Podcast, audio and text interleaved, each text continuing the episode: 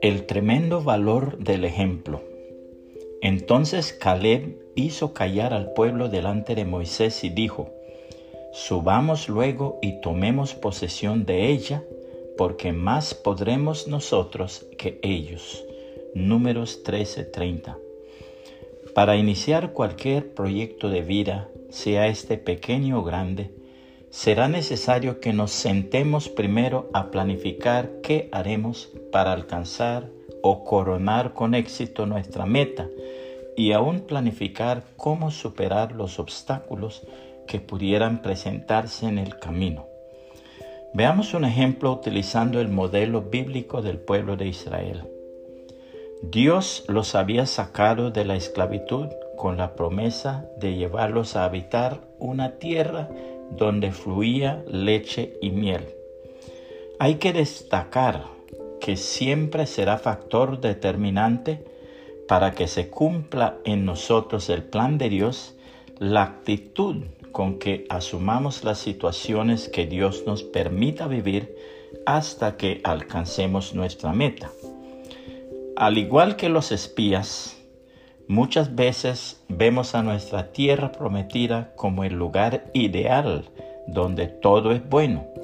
Nos damos cuenta de todo lo que podemos tener, pero los pequeños detalles nos asustan.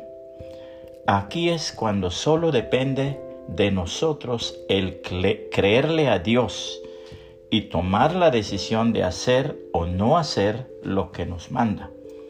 Con el ejemplo de este singular varón, nos damos cuenta que frente a las circunstancias diversas de la vida, podemos ser víctimas o victoriosos.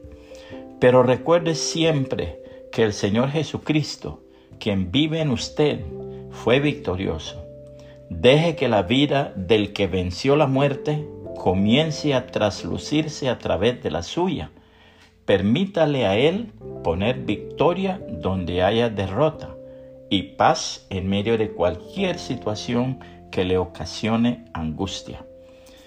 Caleb fue uno de los únicos adultos que dejaron Egipto y entraron a la tierra prometida, fruto de su coraje y valentía al momento de exponer una verdad. A pesar de encontrarse en minoría y no dejándose intimidar por las circunstancias, Caleb no vendió el principio de mantenerse fiel a lo que Dios le había prometido.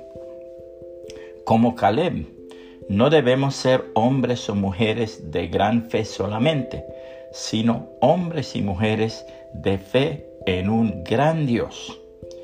Fortaleza que provenía de su conocimiento de Dios y no de lo que se sabía capaz, ni de lo hábil que era. No olvide muchas veces el estar de acuerdo con lo que Dios nos manda implicará estar en desacuerdo con los hombres. Dice la palabra del Señor en 1 Corintios 15, 54 al 58. Y cuando esto corruptible se haya vestido de incorrupción, y esto mortal se haya vestido de inmortalidad, entonces se cumplirá la palabra que está escrita. Sorbida es la muerte en victoria. ¿Dónde está, oh muerte, tu aguijón? ¿Dónde, oh sepulcro, tu victoria? Ya que el aguijón de la muerte es el pecado y el poder del pecado la ley. Mas gracias sean dadas a Dios que nos da la victoria por medio de nuestro Señor Jesucristo. Así que, hermanos míos amados, estad firmes y constantes, creciendo en la obra del Señor siempre, sabiendo que vuestro trabajo en el Señor no es en vano. Que el Señor Jesucristo le bendiga y le guarde.